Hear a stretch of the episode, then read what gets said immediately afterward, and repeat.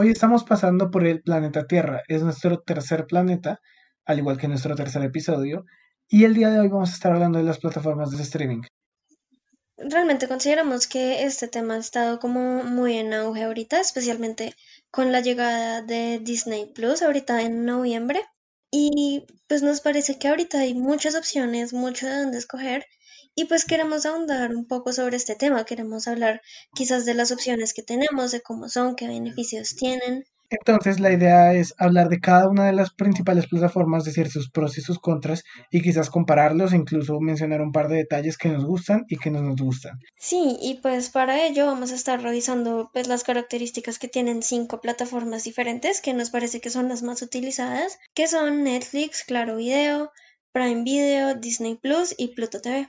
Así que, dicho esto, vamos a empezar a explorar ese planeta.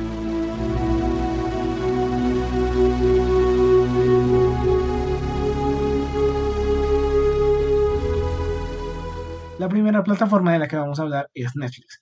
Esta plataforma es posiblemente la más común y la más popularizada entre todo el público. Sí, la verdad, yo estoy de acuerdo. O sea, pues quizás es como la que llevamos más tiempito conociendo y por eso es como la que más se ha generalizado entre el público. Creo que lo básico que debemos saber son sus tarifas. Esta nos ofrece tres opciones para adquirir. Está el plan básico que por 16.900 pesos colombianos te vende una pantalla. El segundo plan es el estándar que por 26.900 pesos, casi 27.000, te da dos pantallas y resolución en HD. Y por último está el plan premium que por 38.900 te da cuatro pantallas, el doble que lo anterior, y te da definición Ultra HD. Sí, esos son básicamente los tres planes que ofrecen, pero una cosa que no me gusta de estos planes es que te hacen pagar por calidad de imagen. Si mal no recuerdo, creo que el plan estándar, el de una pantalla, simplemente te trae una calidad de imagen como estándar y no me parece para nada bueno, o sea, no me parece una buena práctica hacerle pagar a uno por calidad. Pues mira que eso que me decías respecto al plan básico, que es el de 17 mil, como que, pues mientras hice la búsqueda pertinente para este podcast, me di cuenta que ni siquiera te dicen como qué calidad es y al menos en los años de uso que yo llevo con Netflix, como en celular y computador y televisor, nunca he encontrado un apartado que te diga exactamente en qué calidad lo estás viendo. O sea, yo tengo el plan de la mitad del estándar y pues bueno, ahí al menos me dice cuando lo compro, pero cuando vas a comprar el plan más básico, ni siquiera te dicen cuánto es. Curiosamente, yo utilizaba, o a veces utilizo de vez en cuando, Netflix en mi Play 3 y ahí sí se podía, por ejemplo, si uno oprimía la tecla Select o el, RT, el L3 o el R3, aparecía la definición, aparecía los, el idioma de los subtítulos y el tiempo. Pero yo no he visto que eso esté en ningún otro como reproductor de Netflix. No, no, no. Sí, o sea, la verdad yo no lo he visto en ninguno de los reproductores que tenía. Sí, la verdad, no es una información que le, que le brindan a uno. E incluso para intentar cambiar la calidad general de lo que uno ve en Netflix, está por allá súper escondido en la configuración de la cuenta. Bueno, pasando al contenido de Netflix, Netflix tiene una gran cantidad de contenido para todas las edades. Realmente es una plataforma que puede tener toda una familia y cada persona va a encontrar algo que le interese. Y últimamente ha tenido que depender mucho más de sus originales debido a que cada vez se crean más plataformas de streaming y cada vez las empresas quieren tener sus productos en sus plataformas. Y las originales de Netflix son una cosa curiosa porque pueden ser o muy buenas o buenas o terribles porque Netflix realmente escupe originales. Ellos tienen, me parece que dos tipos de originales. Las originales producidas por Netflix, digamos, y otras que son más o menos contratos de distribución, como por ejemplo, no sé, La Casa de Papel o, o un par de series que ahorita no me acuerdo, que simplemente las distribuye Netflix. Y básicamente lo que quería llegar con esto es que Netflix no tiene tanto control de calidad sobre sus producciones debido a que sacan tantas. Eso sí es verdad, o sea, como que en principio, pues haciendo la comparación con otras plataformas, uno ve que sí tiene como una cantidad cuantiosamente superior de producciones originales, pero también es cierto que pueden sacar cosas muy malitas, en verdad, como bastante regulares. Y pues, no sé, me parece que ahí sí unas por otras, porque es que de qué te sirve tener muchísimas producciones, o sea, siempre hay alguien al que le gusta, pero puede hacer una generalización diciendo como no, esta película o en general producción es o no es tan buena. ¿De qué te sirve tener cosas que en general al público no le parecen tan buenas, pero tener muchas? Sí, la verdad, este aspecto de Netflix no es el mejor. De vez en cuando sí se pueden encontrar un par de producciones originales que son muy buenas. Y también en el catálogo a veces se incluyen películas que no son originales de Netflix, que también valen mucho la pena. Me parece que es una plataforma que mm, creo que todos los que la usamos más de una vez nos hemos encontrado con una película que nos terminó gustando mucho y simplemente la vimos y nunca habíamos escuchado de ella. Entonces, eso es muy interesante, como realmente descubrir cosas nuevas. Y pues pasando de esta cosa que quizás no es tan buena de Netflix, pasamos a una cosa que yo considero que es, se podría decir que es lo mejor, es la interfaz en general de Netflix. Yo considero que Netflix tiene la mejor interfaz de todas las plataformas de streaming. Siempre. No sé el algoritmo, el algoritmo, he escuchado gente que dice que es un poco como intenso, como que siempre intenta recomendarte las mismas cosas, pero me parece que de todos modos se adapta a cada persona mejor que otros, que voy a hablar un poquito más adelante. Pues del algoritmo, la verdad, no tengo ni idea. O sea, pues yo ya tengo algunos añitos usando Netflix y nunca he tenido problemas ni que me intenseen ni nada. O sea, no me ha pasado. Pero sí estoy de acuerdo en que la interfaz de ellos es fantástica, está súper bien optimizada para todos los dispositivos. Tú la abres en el computador y funciona perfecto desde la aplicación o desde la página web, en el televisor o por ejemplo desde un Roku o, desde consolas.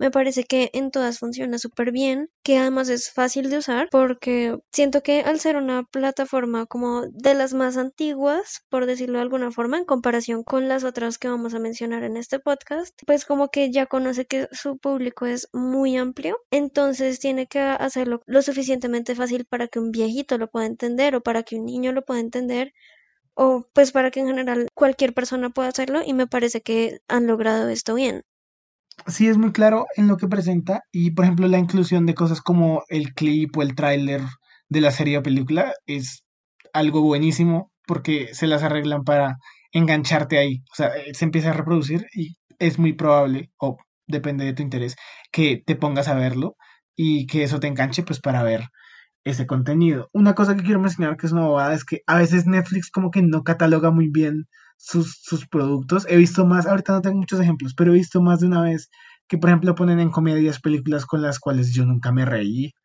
Entonces, no sé, es extraño. A veces ponen unas categorías todas como raras.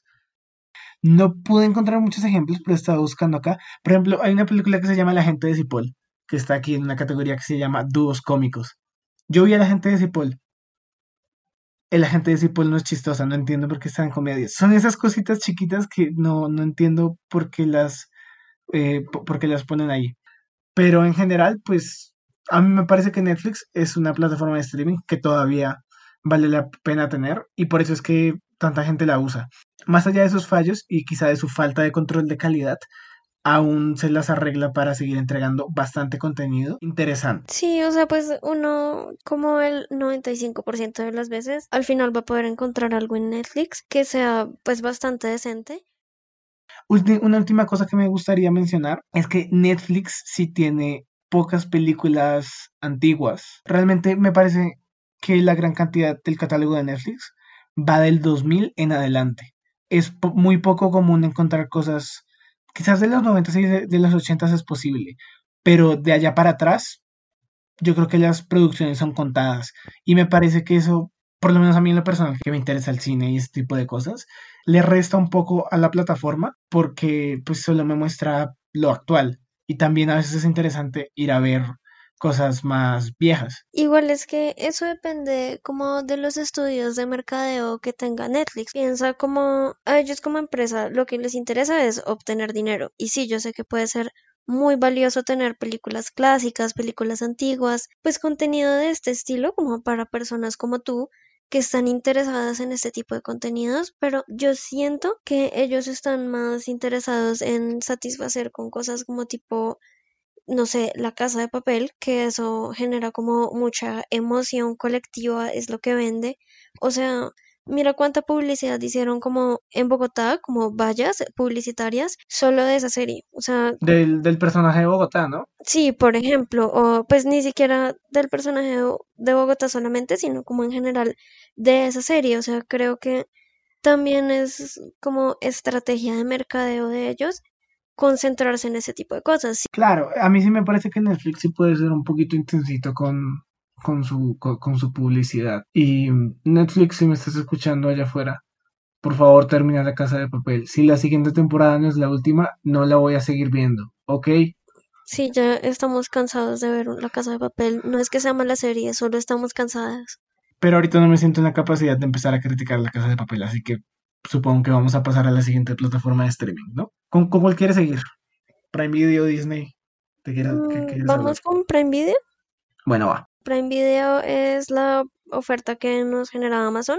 Esta cuenta con una tarifa única de 14.900 pesos colombianos, que me parece baratísimo y nos da tres pantallas. No tiene límite de descarga en dispositivos, que se nos olvidó nombrarlo, pero ¿Netflix sí tiene? No sabía. Netflix sí tiene. A mí me pasó, mi, mi cuenta me parece que solo permite descarga en dos dispositivos, entonces me acuerdo que en un viaje yo descargué mis capítulos e iba a verlos y, o sea, ya estando en el avión, Netflix me dijo como, jaja, no, qui- quitamos esto porque, porque las otras dos cuentas descargaron, entonces tú ya no puedes de malas y fue horrible para mí.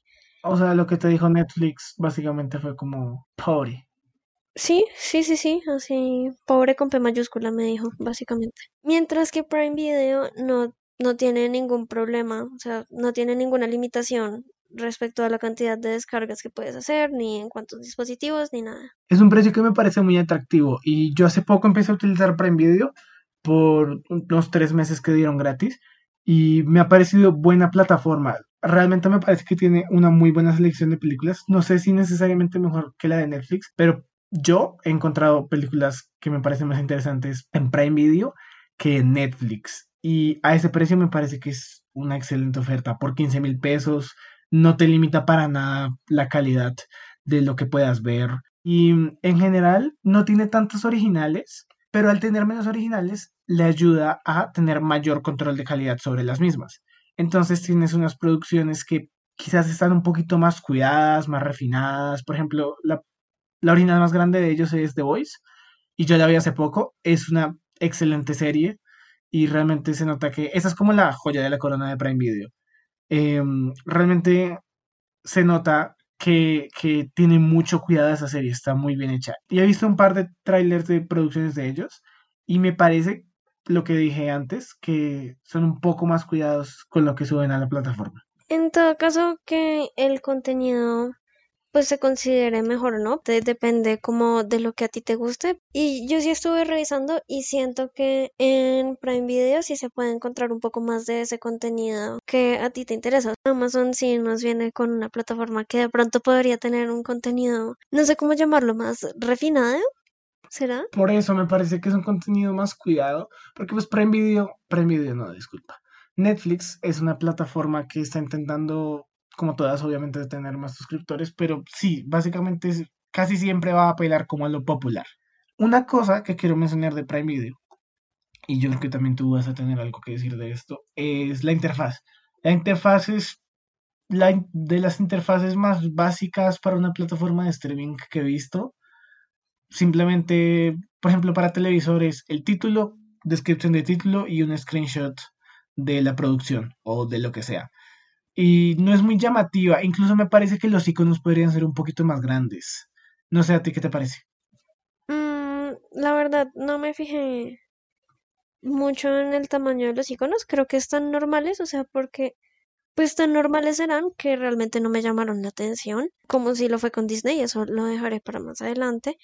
Mm, en general, como la interfaz en su parte más básica, pues es, es muy X, o sea, sí se me hace súper simple, nada del otro mundo, nada súper llamativo, sino hasta que entras a revisar bien. Ya como el reproductor, hay varias cositas que te ofrecen en la experiencia de uso que sí me parecen súper destacables y que le meten un patadón a Netflix. Sí, creo que estamos pensando en lo mismo. Hay una función que no tienen todas las series ni todas las películas, pero sí digamos las principales, que se llama X-Ray. Es una colaboración con IMDb, eh, Internet Movie Database, y básicamente lo que te muestra es escena por escena qué actores están en, en la en escena, claro, qué música está sonando, si está sonando alguna música, y uno si accede a la parte de ver más, es posible que uno se encuentre con cosas como videos adicionales o incluso detrás de cámaras. Y esto es una cosa que realmente a mí me agrega mucho a la plataforma, como yo tengo este gusto por el cine, por las producciones, me gusta mucho que se dé ese contenido adicional. Y una cosa que yo apreciaba mucho cuando se usaban, yo compraba, pues cuando compraba DVDs, era la parte de material adicional. Me fascinaba cuando una película traía algo como un detrás de escenas o quizás alguna escena eliminada porque me parece muy interesante ese contenido. Y es algo que Netflix no aporta. Netflix básicamente trata todas sus producciones como una plantilla. No te van a mostrar nada muy especial más allá de la serie y los trailers. Yo creo que yo puedo ser el tipo de persona que si ve algo y le gusta mucho, entonces como que se obsesiona y yo entonces empiezo a seguir a, a los actores y me gusta, no sé, mirar cositas y aprender más y ponerme a ver cualquier locura que haya de esa serie o película o lo que sea. Y siento que este tipo de información sería fantástica como para satisfacer ese, ¿cómo será? Ese impulso de saber más sobre una serie. O sea, además, pues uno sabe directamente que es información fidedigna totalmente al acceder a eso, ¿sí? Entonces me parece muy chévere poder tener acceso a información de la serie más allá de, de lo que se te propone en principio para satisfacerlo a uno como espectador, para que uno pueda saber más sobre la dirección, la producción, qué se hizo, cómo se hizo. Esto de verdad a mí me parece súper chévere. Me parece que eso le agrega a lo que yo decía antes, que es que la selección se siente mucho más cuidada y como que se siente un cariño, pues no un cariño, porque es una cosa empresarial, no, pero sí se siente como un cuidado al momento de hacer las cosas. Pues como lo decíamos antes, ahorita hay varias plataformas, hay que meter competencia de la forma que sea y me parece que con cosas como estas están compitiendo muy bien. Y lo último que yo quiero mencionar respecto a Prime Video es una cosa súper chiquita, casi que una tontería, pero no sé, es el tipo de cosas en el que yo me fijo no me gusta que pongan los tiempos en minutos, o sea, te dicen la película dura 105 minutos y pues sí, es una bobada y es fácil hacer la conversión, pero yo prefiero que me los den en horas y minutos, solo por por alimentar mi flojera. Ya, es todo lo que tengo que decir. No, no me había fijado en eso, sí, definitivamente es una cosita muy chiquita. Pero bueno, sí es como más, más claro, porque no hay que hacer la conversión mental. Ahora, las últimas dos cosas que yo quería mencionar, es una cosa positiva, una cosa negativa. Una cosa negativa, muchas veces, no muchas veces, pero de vez en cuando, al momento de escoger una película, lo que sea, Prime Video te va a pasar una publicidad de una original de ellos. La puedes omitir en el segundo uno, pero de todos modos me parece como algo feo para un servicio que tú estás pagando. Sí, está feo ese detalle. Sí, sí, me parece un poco feo. Eh, eso como, como negativo. Pero una cosa positiva es que esto no lo he visto en sus publicidades. Cuando tú pagas Prime Video, también puedes activar una función de Amazon que se llama Prime Gaming, que es un, un servicio. Prime Gaming básicamente lo que te da es como contenido adicional para tus juegos online, pero aparte de eso, y quizás lo más atractivo, es que también te da juegos gratis y se supone que cada mes cambian. No sé por qué esto no lo ponen en sus publicidades, sí me parece que es algo bastante atractivo, juegos gratis. Pero si alguien le interesa jugar o simplemente tiene curiosidad, los invito a que entren a Prime Gaming eh, si tienen cuenta de Prime Video, porque me parece que vale la pena, es gratis. La gente usualmente no le dice que no a las cosas que son gratis. Y por el precio de 15 mil pesos que me está dando Prime Video, que venga con esto adicional, es un excelente precio. Básicamente es como un centro de entretenimiento, juegos, películas y series. Me parece que en comparación con Netflix y su precio, Prime Video es una muy buena oferta que no tanta gente tiene. Es que Prime Video me parece a mí que no se hace suficiente publicidad. Si tú no me cuentas lo de Prime Gaming, yo ni por enterada que incluía todo eso, porque escasamente a mí me sale la publicidad como de Prime Video y lo que ponen en la calle así de vallas publicitarias y no mucho más. O sea, no sé si será mi algoritmo, no sé qué pasará con mi publicidad, no me aparece. Y a mí me parece que eso atraparía mucho a las personas. Eso es súper atractivo como incluso para más gente. O sea, creo que habría gente capaz de pagar Prime Video solo por Prime Gaming, porque la gente está loca. Entonces es una ventaja de la cual ellos no se están aprovechando lo suficiente. Me gustaría mencionar que si son usuarios de Twitch y tienen Prime Gaming, también pueden empezar a conseguir descuentos y creo que unas suscripciones básicas a los canales de Twitch no sé muy, bien cómo funciona eso, pero Twitch Prime básicamente es Prime Gaming, así que tienen como un montón de servicios por solo 15 mil pesos al mes. Parece un comercial, pero juro que no es. Ahora vamos a pasar a, digamos, la plataforma nueva, al nuevo contendiente, al nuevo chico en la cuadra. Y el nuevo es Disney Plus, que acaba de entrar, como Ana dijo ahorita, hace dos meses. Y no sé, ¿qué te parece Disney Plus? Yo tengo un par de cosas que decir, pero quiero que tú empieces. Bueno, lo básico es que te ofrecen como dos opciones de tarifas, una mensual y una anual. Aquí no hay como, como estándares como lo hay en Netflix. La tarifa mensual cuesta 23.900 pesos y te ofrecen cuatro pantallas, que sí es, es relativamente caro. Y la suscripción anual cuesta 239.900 o sea que básicamente estás pagando solo 10 meses, pues que sí es considerablemente más barato, o sea, te regalan dos meses y cualquier regalo es bueno. Ambos te ofrecen cuatro pantallas al mismo tiempo y si lo comparamos con Netflix, que te cuesta 27 mil y te da solo dos, pues ahí tiene como un plus. Además, ambos te ofrecen pues calidad en 4K, ya depende de ti que tengas un dispositivo que pueda dar esa resolución. Sí, me parece un poco caro porque Disney definitivamente tiene mucho contenido y contenido que vale la pena. Pero no sé, me parece que para empezar pudieron haber entrado con un precio un poquito más competitivo que el de Netflix. Pero bueno. Tienen una competencia súper fuerte con Prime Video en 15 mil pesos, solo que volvemos a lo mismo. Prime Video no se hace suficiente publicidad Mientras que Disney es Disney. O sea, si Disney quiere comprar mi alma, puede. Si Disney quiere comprar mi casa en este momento, puede. Sí, sí, sí. O sea, Disney es Disney. Tiene demasiado poder. Y supongo que se sintió de esa forma para poner un precio considerablemente alto respecto a la competencia. Sí, pues es un poquito menos que Netflix realmente. Pero sí ofrece más en pantallas. No en contenido, porque Netflix tiene más contenido. Pero Disney tiene un contenido bastante bueno y muy atractivo para el público general. A la mayoría de gente les encanta Disney, así que van a querer ver producciones de Disney, van a querer repetirse muchas películas de Disney y además Disney viene con un par de apuestas originales que tienen unos presupuestos súper, súper altos.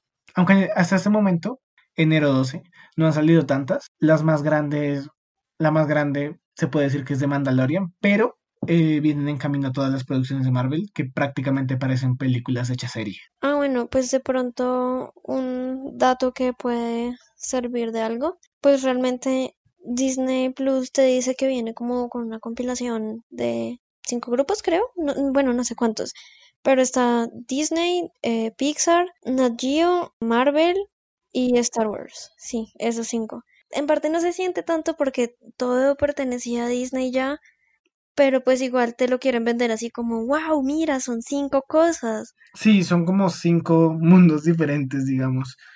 Pero no, realmente todo es Disney. Por ejemplo, en Nat solo hay contenido familiar, es decir que es decir que no vas a encontrar tanto contenido en Nat no vas a poder ver Alerta Aeropuerto en Disney Plus.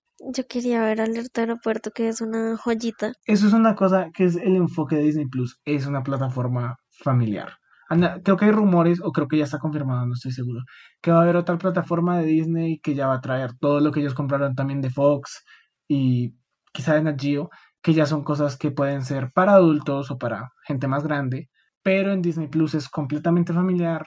Eso pues tiene su cosa porque pues yo siento que a demasiadas personas les gusta el contenido de Disney, así sea familiar o infantil, o sea, bueno, yo no sé, yo a mí me encantan las películas de Disney, me encantan los muñequitos, me encanta ver animales que hablan, todo eso me gusta.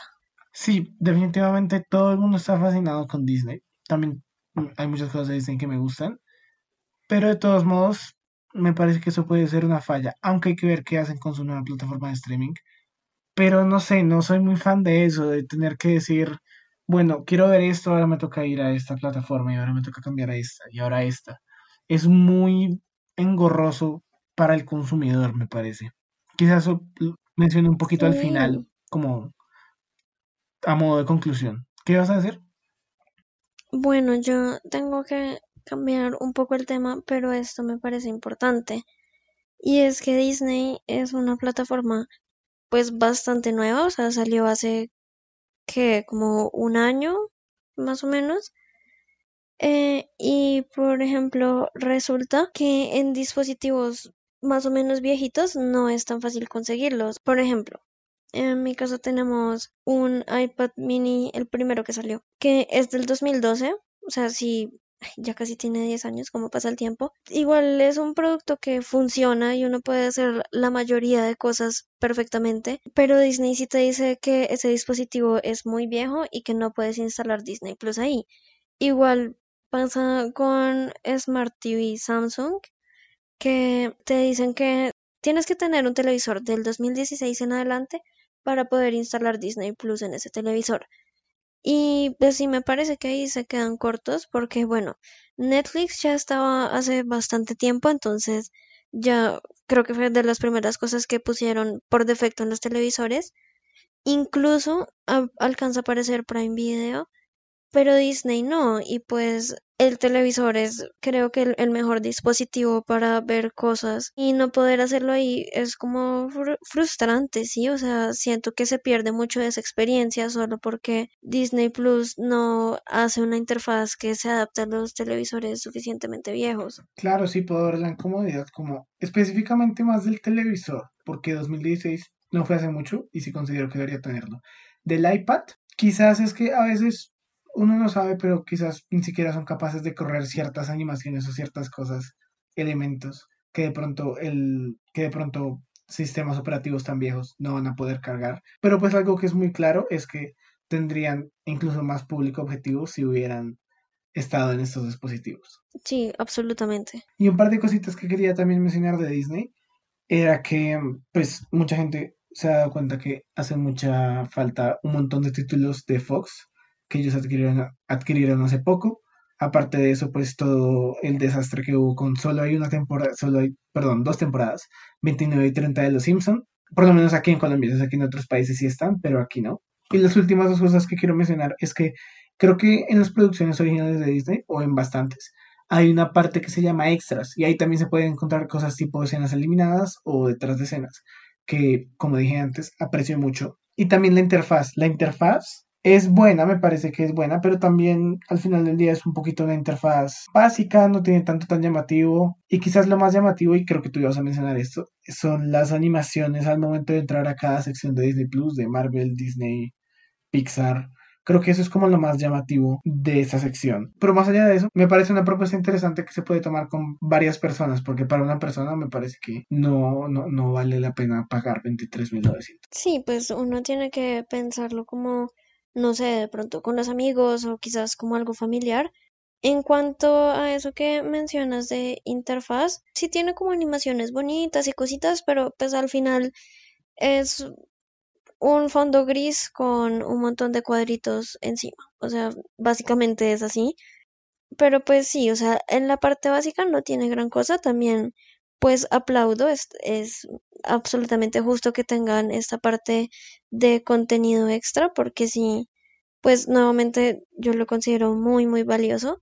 En lo que sí tengo una queja gigante es que por lo menos en la plataforma que hay para el Roku, la disposición de la pantalla es muy pequeña. Digamos, la aplicación claramente ocupa toda la pantalla, pero los elementos que componen pues a, la plataforma son diminutos, en serio, son muy chiquitos y bueno, yo no veo bien de lejos, pero incluso usando gafas me cuesta mucho ver los números, o sea, por ejemplo, en la parte pues del reproductor siempre me tengo que levantar para ver los números y no hay forma humana de cambiar la disposición y el tamaño de la letra porque es muy chiquito, o sea, casi que me toca adivinar qué números hay o pararme y verlos. Yo no sé qué pasó ahí, no sé si será de pronto algo malo que sucede en la aplicación de Roku específicamente, no sé si es que yo no he sabido configurarlo, pero me parece fatal que en verdad la disposición es muy chiquita, la letra es súper diminuta. Y, y es que los subtítulos tienen un tamaño perfecto, o sea, los subtítulos son hasta grandecitos. No sé qué pasa con las letras del resto de la aplicación, que son muy Uy, chiquitas. una cosa pequeña. Creo que Disney también tiene eso, pero Prime y Disney tienen muchos idiomas para cambiar. Incluso uno en Prime puede también cambiar el tamaño de los subtítulos. Y me parece que Netflix usualmente te trae como tres idiomas máximo. Cierto, pues ya supongo que dependerá del país donde lo compres, pero al menos eh, yo hoy estaba viendo que imposible en holandés. Sí, es el tipo de cosas que vale la pena pagar una plataforma de streaming. A veces uno simplemente quiere sentarse y ver el perro fiscal en chino. Sí, sí, sí, por si les interesa, el perro fiscal y el gato del FBI. También está el gato, creo que del espacio. Sí, una cosa así. Pero eso nos dice una cosa y es que tienen contenido muy viejito. Ah, bueno, otra cosa que puedo mencionar sobre la interfaz de Disney es que está muy bien organizada porque pues al no tener tanto contenido, digamos que tú puedes buscar series, poner todas y las tienes ordenadas alfabéticamente. O sea, en Netflix eso te daría una lista larguísima y no encontrarías nada. Y por ejemplo, también puedes encontrar películas de Disney a lo largo de los años. Entonces tienes de los 60, 70, 80 hasta pues, este siglo. Y eso me parece muy chévere, como que pueden darle una organización muy buena y de, y de pronto puedes encontrar las primeras películas animadas de Disney o cortos bastante antiguos, cositas así, que son chéveres. O sea, es contenido muy chévere de ver.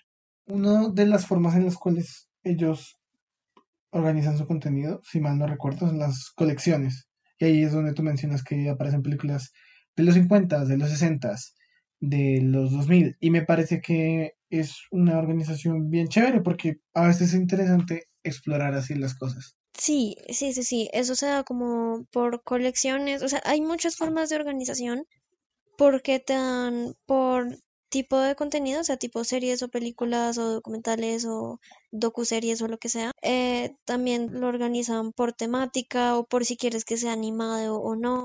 Hay muchas formas de filtrar el contenido y eso es chévere, eso es chévere porque te permite acceder a bastante contenido de lo que tú quieres específicamente. Y llegó mi momento preferido, llegó el momento de hablar de la mejor plataforma de streaming y del mejor proveedor de internet, claro.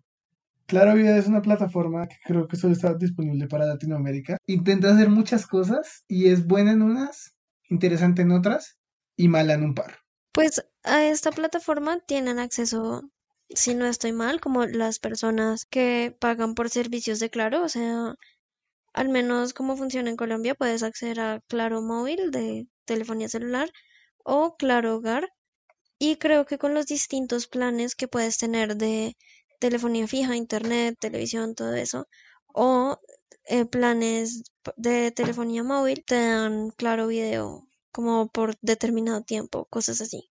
Claro Video tiene un catálogo que es como, tienes muchos posibles catálogos.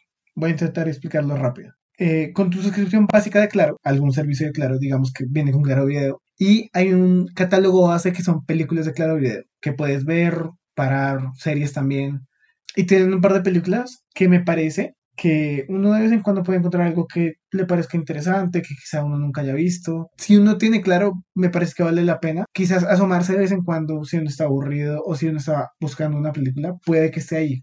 Cabe la posibilidad. He visto que ellos tienen como un par de originales, pero son como producciones como novelescas, así que no tengo ni idea de ellas. Y una cosa que me gustaría mencionar es que más allá del catálogo de Claro Video, intentan hacer muchas cosas. Tienes también la parte de alquileres. Puedes alquilar un montón de películas. Ahí sí hay un catálogo súper extenso. Pero claro, se alquilan y tienes que pagar individualmente por cada contenido, lo cual pues no es tan cómodo. Aparte de que se puede alquilar, también hay otros servicios como HBO, Paramount Plus y como mil servicios diferentes para niños. También hay incluso karaoke. Por todas estas cosas se paga un poquito más adicional y así digamos que puedes tener un catálogo más grande o más pequeño de Claro, de claro Video. Y una cosa que me gustaría mencionar es que, por ejemplo, teniendo ahí los contenidos de HBO, hace una implementación como muy buena de plataformas que me gustaría que en el futuro con algunas plataformas se pudiera hacer, que no tuviera que estar cambiando pues entre servicios. Entonces, para resumir, Claro Video intenta como muchas cosas diferentes y ofrece demasiado contenido si uno está dispuesto a pagar por él.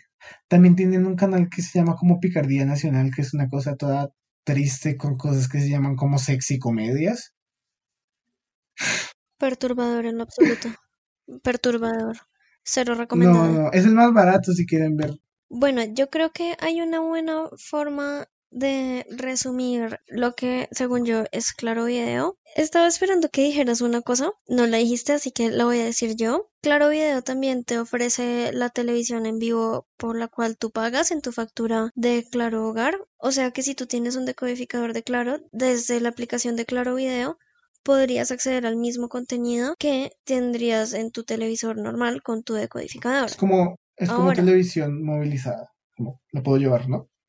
Sí, exactamente eso era lo que quería decir. Me parece que la función principal de Claro Video es tratar de llevar lo que tienes en el televisor a tus dispositivos móviles. Lo digo además porque la interfaz de la aplicación para televisores es fatal, de verdad, la interfaz es súper fea, súper difícil de usar. y por ejemplo, si tú quieres ver una película, no puedes llegar y ver todo el catálogo de películas de todo lo que hay, como en todas las plataformas anteriores, sino que tú tienes que escoger primero que sea una película y segundo el género de la película.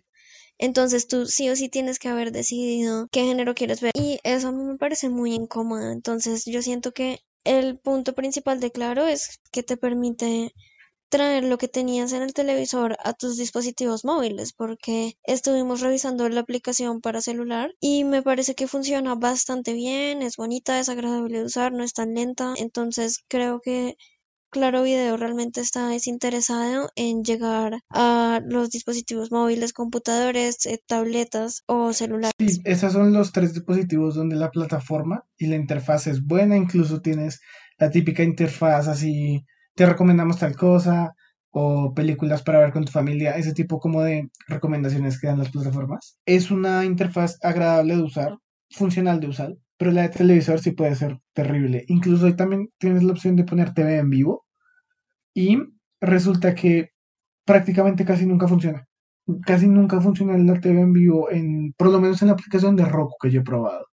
Y una última cosa que me gustaría mencionar y esto no me explico por qué lo hicieron, esto ya muestra el completo desinterés que tienen en la aplicación de televisores, es que no es el mismo catálogo en televisores que en celulares y computadores. Tienes un catálogo más o menos grande en celulares y computadores y un catálogo diminuto, literalmente de 40 películas por sección, por género, en, en el televisor. E incluso uno dice, bueno, pues quizás puedo buscar los otros títulos. No, lo intenté. Por ejemplo, The Walking Dead se puede encontrar fácilmente en la aplicación y si uno lo va a buscar a la aplicación de Roku, no aparece. No tienen el mismo contenido y me parece que es un fallo tremendo. Y una última cosa que me gustaría mencionar sobre Claro Video es que al momento de registrarte en televisor tienes que poner tus datos manualmente y saben lo si alguien alguna vez ha intentado utilizar un teclado en un televisor es muy lento. No puedes hacerlo por el celular como la mayoría de las como vincularlo, imposible. Tienes que escribir letra por letra y toma tiempo. En todo caso, sí, o sea, creo que llegar a los televisores no es ni de cerca una prioridad para ellos. Y antes de que esto se alargue más, vamos con la siguiente plataforma, si no tienes algo más que decir. No creo que no tengo nada más que decir. La última plataforma es Pluto TV, es gratis. Ese es el, creo que es el eslogan de ellos Y ellos entraron hace poco a Colombia y pues su principal atractivo es ese, que son completamente gratis y sí funciona como una televisión. Mm, yo creo que en Pluto TV no es tan conocida, o sea, la verdad, a mí sí me salió bastante publicidad, pero no conozco a nadie que la use además de ti. Esta aplicación básicamente consiste en que tienes televisión en vivo y hay un montón de canales, o sea, hay perfectamente ahora unos 40 o 50 canales, así como de lo que sea. El otro día estaba viendo Masterchef, em, pero al tiempo tienen como cosas pregrabadas. Una sección que creo que se llama On Demand, On Demand, como si fuera un Netflix normal. Y sabes que tienen Isateca M e Isateca más joyita de series. Son como mis series de infancia. Así que fue fantástico encontrar eso ahí. Es muy chévere porque puedes ver televisión en vivo y pues ajá, es como literal canalear. Puedes encontrar como cosas empezadas. En muchas ocasiones te toca verlas ya empezadas, pero hay una cantidad razonable de casos en la que eso que te están mostrando también está en la parte de on demand, entonces tú puedes decirle como ver desde el principio. Sí, es una forma realmente volviendo a lo básico de canales, pero me parece que está bien implementado esa transición y es algo muy cómodo para el espectador. Y pues también una cosa que me gustaría mencionar es que me parece que la interfaz se ve bien, es bonita, pero puede ser un poquito confusa de usar, o por lo menos yo a veces me confundo utilizándola en Smart TV, principalmente en Roku. Pero más allá de eso, me parece que para hacer algo gratis es una muy buena opción para tenerla ahí, o sea, para tenerla de vez en cuando uno se aburre y quizás simplemente quiere que algo le haga ruido al fondo algo así como, no sé, historias de ultratumba, sé que tienen un, un canal que pasa eso. Entonces, me parece que Pluto TV es una muy buena alternativa. Igual va lo mismo, es completamente gratis y casi no hay publicidad si tienen buen contenido, o sea, te muestran buenas cosas. Sí es cierto que es algo difícil de usar. La primera vez que yo lo usé, no sabía cómo llegar a la guía, no entendía. No es tan fácil, o sea, hay que cogerle maña, pero pues funciona. Tiene contenido súper decente, además lo entiendo que está disponible para computador y para celular, entonces eso es chévere. Sí, eso es simplemente un pensamiento que se me acaba de ocurrir. el único tipo de canales que se podría decir que no tiene son canales de noticias y quizás eso es algo que le terminaría de dar como una buena, una buena oferta de canales a Pluto TV. Y una cosa que sí quiero mencionar, que es un aspecto negativo, es que la sección de On Demand es imposible buscar por un título, no hay botón de buscar. Tienes que quizás buscar entre, las, entre los géneros de películas y series y empezar a tantear más o menos qué quiero ver. Eso que quiero ver es como una comedia drama entonces empezar a ver entre esos títulos. Y no es tan difícil porque no tienen tantísimos títulos, pero de todos modos, nunca pensé que, que, no podría no buscar algo. Es raro, o sea, ya estamos acostumbrados a que casi todo tenga como su botón de lupita, entonces no tenerlo sí es rarísimo. Yo solo tengo una pregunta respecto a esta plataforma y es que ¿Cómo es que es gratis? ¿Eso sí será legal? Yo no sé cómo harán para ser gratis y para transmitir cosas ahí en vivo sin ningún problema. Yo tengo entendido que es a partir de la publicidad, no me he puesto a buscar mucho, pero sí, es 100% legal, es una aplicación legítima. Creo que esta aplicación no está como en la misma liga de cosas como Netflix, Prime Video o Disney, pero la queríamos incluir porque me parece que es algo que vale la pena tener por ahí, o sea, entre este mar de plataformas de streaming. Esta tiene una propuesta algo diferente, un poquito atractiva y gratuita. Vale la pena probarla. Sí, pues sí, siempre está bien tenerla ahí. Pruébenla, es gratis. Y creo que eso sería todo. Yo no tengo más que decir realmente a manera de conclusión. Siento que es difícil tratar de decir como, ah, esta es la mejor. Ya depende del tipo de público que uno sea, de lo que a uno le interese del precio que uno esté dispuesto a pagar. Todo esto importa y me parece que es bastante plata en la que uno tiene que invertir. Entonces, pues sí sería bueno pensar en un futuro cercano como en de pronto integración de plataformas o algo que le permita a uno no tener que pagar cinco cosas diferentes. Sí, realmente en este momento hay una cantidad de servicios que es demasiado difícil elegir y ojalá en un futuro varios de ellos se puedan implementar y facilitarle la vida al consumidor.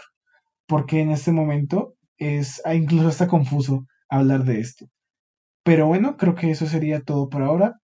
De verdad no puedo decir cuál es la mejor. Si tuviera que ir una por una, quizás Netflix todavía vale la pena. Prime Video debería tener más suscriptores y me parece que definitivamente vale la pena. Disney Plus vale la pena, pero con otra gente. Claro Video es bueno tenerla por ahí rondando, quizás sirve para algo. Y Pluto TV es gratis.